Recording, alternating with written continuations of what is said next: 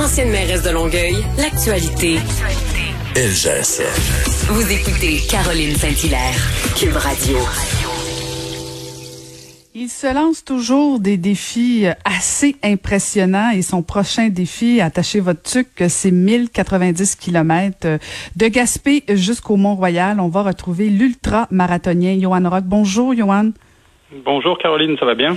Ça va très bien. Merci de nous parler ce matin. Alors, alors, pour, pourquoi on a besoin encore aujourd'hui de se fixer de si grands défis? Est-ce que, est-ce que votre vie est si plate que ça? Non, ma vie est pas plate du tout. Elle est même très remplie avec euh, la vie familiale, le travail, en tout cas la même chose que tout le monde.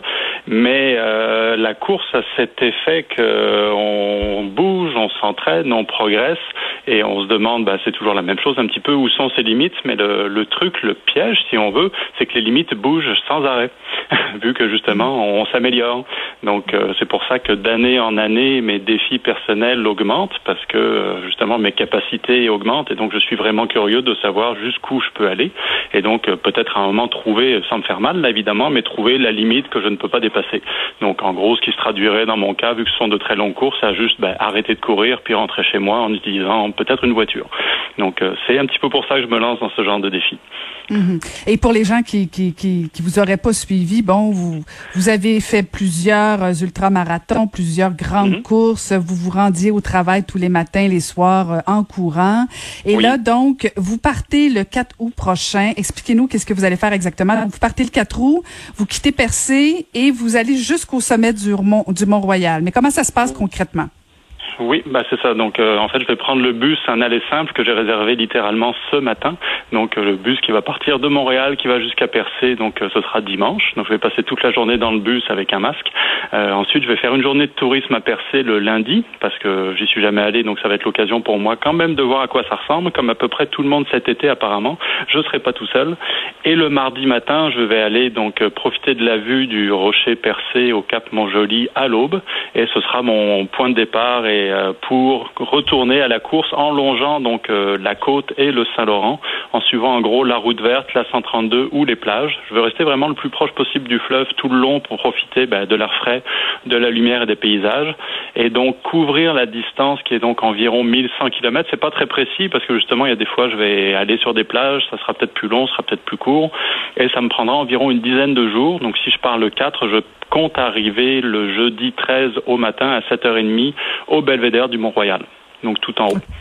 OK, mais là, comment vous faites ça? Parce que, bon, euh, pour des gens comme moi qui courent 5, 10, 15, 20 kilomètres, c'est une chose. Ou même même des, des, des, marathoniens qui se rendent à 42 kilomètres, c'est déjà un mhm. exploit. Là, vous faites euh, des centaines de kilomètres à tous les jours. Euh, Vous vous arrêtez pas du tout, du tout? Oh oui, je vais m'arrêter. Donc, euh, ce sera à peu près 120 km euh, par jour. Donc, ça va être l'équivalent d'à peu près trois marathons. Donc, euh, je compte commencer très tôt le matin, probablement peut-être même avant l'aube, et je courrai. En tout cas, je serai debout sur mes deux jambes, peut-être en courant, peut-être des fois en marchant. je vais m'arrêter également régulièrement pour juste reprendre un peu mes esprits et aussi pour profiter du paysage et prendre bien des photos. Et donc, ce que je compte faire, ben, c'est courir majoritairement le jour et dormir la nuit. Donc, c'est sûr que les nuits seront courtes. Euh, mais ce sera quand même des journées de course et après des nuits de sommeil. Pour tout ce qui est ravitaillement, donc euh, finalement, je pensais jusqu'au dernier moment avoir une petite équipe qui m'accompagnerait, mais la logistique n'est pas simple parce que cette idée m'est venue il y a deux semaines. Donc organiser tout ça à très courte échéance était euh, était un défi, mais je m'étais mis en tête, même si je suis tout seul, je peux le faire. Donc euh, l'avantage c'est que je cours en restant, donc je vais traverser plein de villages, plein de municipalités, donc bah, j'irai acheter à manger dans les dépanneurs et les épiceries, donc pour me ravitailler donc ça, ce sera déjà au moins ça de réglé. Mais depuis que l'idée a été lancée, donc il y a à peu près une semaine et demie, j'ai reçu un, donc une réponse très très forte et très positive de la communauté de, coureurs au sens large. Et finalement, moi qui pensais peut-être ne pas savoir où dormir à cause de l'affluence qui est en ce moment en Gaspésie, ben, j'ai quasiment trouvé des hébergements à chacune de mes étapes. Et il y a également beaucoup de monde qui vont se joindre à moi pour m'accompagner, me guider à certains endroits où ce sera peut-être euh, où les locaux sauront euh, sauront à quel endroit il est préférable de passer pour les la vue ou la sécurité. Et également donc des, gens qui vont me ravitailler en cours de route. Finalement, ce que je comptais faire tout seul ne sera probablement pas une épreuve individuelle du tout, mais un effort de groupe. Ben oui, les gens, les gens doivent avoir envie euh, non seulement d'y participer, mais de s'assurer que vous puissiez réussir. Euh, eh, le choix du parcours, Johan, est-ce que ça se fait en fonction de la difficulté, euh, du dénivelé, en fonction de la vue, ou comment comment on détermine son parcours? Dans mon cas, ça a été euh, vraiment en fonction de la vue. Donc, euh, parce que comme vous le disiez au début, moi, je cours tous les matins et tous les soirs pour me rendre au travail. Donc, j'habite sur la rive sud de Montréal et je travaille à Montréal. Donc, ce qui fait que je traverse le fleuve euh, par les ponts matin et soir. Puis l'hiver, les vues sont spectaculaires. Le fleuve est gelé. Vous en avez peut-être entendu parler, mais je cours sur une partie du fleuve qui est gelée côté rive sud. Donc, le fleuve, j'ai développé une sorte de fascination pour le fleuve Saint-Laurent et son évolution au cours des saisons. Donc là, je me suis dit, bah, plutôt que de courir en pleine forêt, ce qui est magnifique, mais que j'ai fait un nombre innombrable de fois, la forêt c'est bien, mais finalement la vue est souvent bouchée parce que la végétation est hyper dense. Donc là, je me suis dit, plutôt que d'aller en pleine forêt avec des sentiers qui sont quand même au Québec extrêmement difficiles, euh, je préfère longer le fleuve et profiter du grand air et de la vue. Et d'ailleurs, ce projet bah, sera un projet de, un projet sportif évidemment. Donc c'est un gros défi physique pour moi qui n'ai jamais couru plus de 48 heures. Donc c'est quand même pas mal. Mais là, on parle de 10 jours. Mais ça va être un projet photographique parce que je prends toujours beaucoup de photos pendant mes, allers-retours entre la maison et le travail, ce qui sera d'ailleurs l'objet d'une exposition photo au printemps prochain, qui devait avoir lieu au printemps dernier, mais avec le virus, évidemment, ça a été repoussé d'un an. Donc ça va être un autre facteur qui va me faire ralentir si on veut, mais volontairement. Donc profiter des vues et prendre des photos au cours de, mon parcours. Donc euh, j'ai aucun doute que le fleuve sera magnifique à l'aube et au coucher du soleil euh, pendant tout le temps de mon parcours et c'est ça qui va me motiver à continuer. Ah, c'est certain que ça va faire des belles photos. Et d'ailleurs, on pouvait en voir euh, quelques-unes magnifiques là, dans votre premier livre, l'Ultraordinaire, le journal d'un coureur, où il y a déjà, euh, il y avait des, des magnifiques photos de, de différentes euh, courses que vous aviez faites. Donc, c'est un peu, c'est un peu ça, c'est un peu à ça que ça va servir votre prochain défi. mais dites-moi, est-ce que la préparation, vous faisiez référence au virus, tout ça, est-ce que la COVID, ça change la préparation d'un défi comme ça?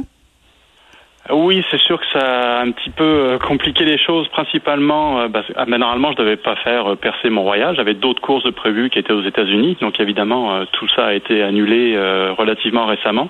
Donc, c'est sûr que je mettrai pas les pieds aux États-Unis ni nulle part ailleurs. Donc, il a fallu que je révise bah, juste mes, mon programme de l'été et de l'automne. Donc, ça aurait dû être trois longues courses de 330 km chacune. Donc, ce qui était quand même pas mal. Au moins, pour ça, l'entraînement que j'ai fait au cours du, de l'hiver et du printemps était déjà au rendez-vous parce que je me lançais déjà dans de très grandes épreuves. Donc là, c'est sûr que plutôt que de faire trois courses en trois mois, je vais en faire une seule en dix jours. Mais l'entraînement donc euh, était quand même au rendez-vous. Par contre, au quotidien, c'est sûr que l'essentiel de ma préparation, euh, normalement, c'était des allers-retours.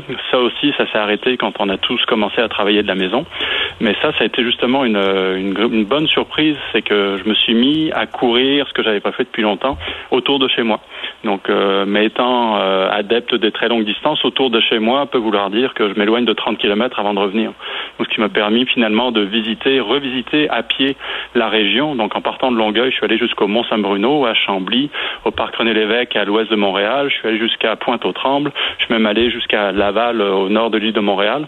Donc, je me suis vraiment baladé partout et c'est là que j'ai découvert que justement, même un endroit que je pensais très très bien connaître, quand on le parcourt à l'aube, lever du soleil, et dans une situation comme euh, celle qu'on a maintenant, qui est très particulière, donc qui est relativement calme au niveau euh, circulation automobile, j'ai redécouvert un environnement comme je ne pensais pas qu'il pouvait être. Donc c'est un petit peu ce qui m'a attiré sur euh, bah, de courir le long du fleuve justement plutôt que d'aller en forêt. Donc un environnement urbain, bon là j'exagère un peu parce que je vais longer la côte, mais quand même on n'est pas en pleine montagne. C'est ça qui m'intrigue vraiment de le voir, mais à vitesse donc humaine de course à pied, pas le faire en voiture, mais prendre le temps d'en profiter. Prendre le temps d'en profiter en courage. Ça me rentre pas dans la tête, là, mais bon, parce que bon, e, e, expliquer, expliquer à certaines personnes, parce que bon, il y a des coureurs qui, qui vont faire des sorties, des courtes, des longues, des longues distances. Mais, mais vous, votre conjointe, quand, quand vous dites à votre conjointe, je pars faire une longue distance, vous partez quoi, deux jours?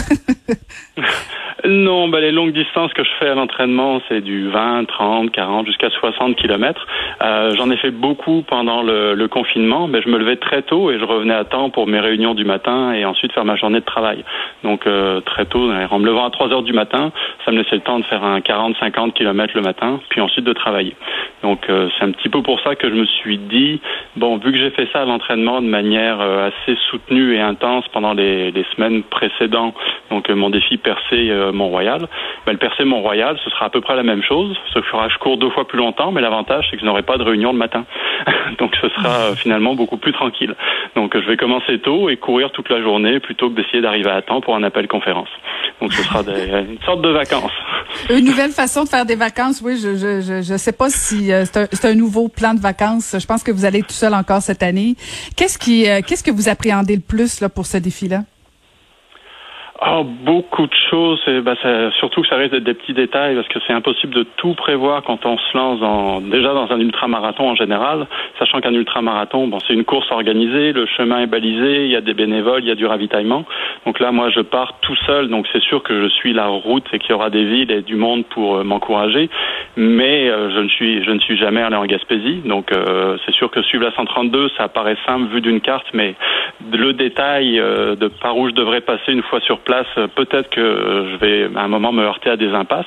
Euh, ce qui à pied, quand on a déjà couru 100 km, peut faire très mal au moral. Donc j'espère euh, ne pas avoir ça. Et c'est surtout bah, la, fatigue qui va s'accumuler. Donc parce que comme je disais un petit peu plus tôt, j'ai couru au plus dans mes ultramarathons, donc qui en général font dans les 160, 170 km. le plus long, c'était un un petit peu moins de deux jours. Donc là, on parle euh, d'un ordre de grandeur, donc on parle de quelque chose de cinq fois plus long. Donc un format radicalement différent que je n'ai jamais essayé. Donc euh, il va y avoir beaucoup d'expérimentation, d'essais et d'erreurs en cours de route. Donc euh, je suis habitué à m'adapter, mais là, je, vais justement tester mes limites d'adaptation. Donc il faut que je trouve une solution pour continuer à avancer d'une manière ou d'une autre, parce que je tiens vraiment à atteindre le Mont Royal le jeudi 13 au matin. Ben, on vous souhaite et ça prend une force de mental parce que même quand on se perd en voiture en se rendant en Gaspésie, c'est dur sur le moral.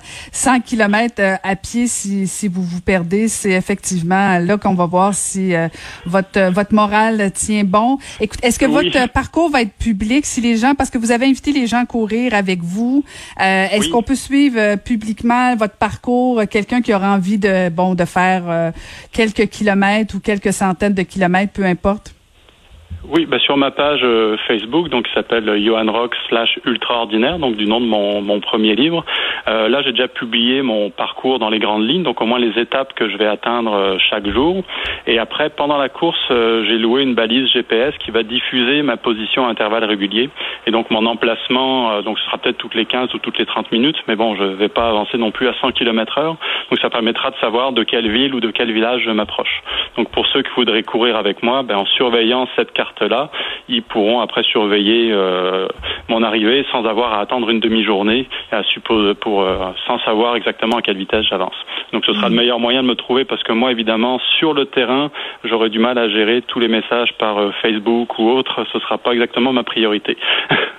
tout à fait, on comprend ça. Bon, on va vous suivre attentivement. Meilleur des chances et bon défi. Amusez-vous, ramenez-nous des belles photos. On va vous suivre donc dès le 4 août prochain. bon défi, Yoann. Merci beaucoup. C'était Johan Rock que vous pouvez suivre dès le 4 août prochain qui va courir percé jusqu'au sommet du Mont-Royal.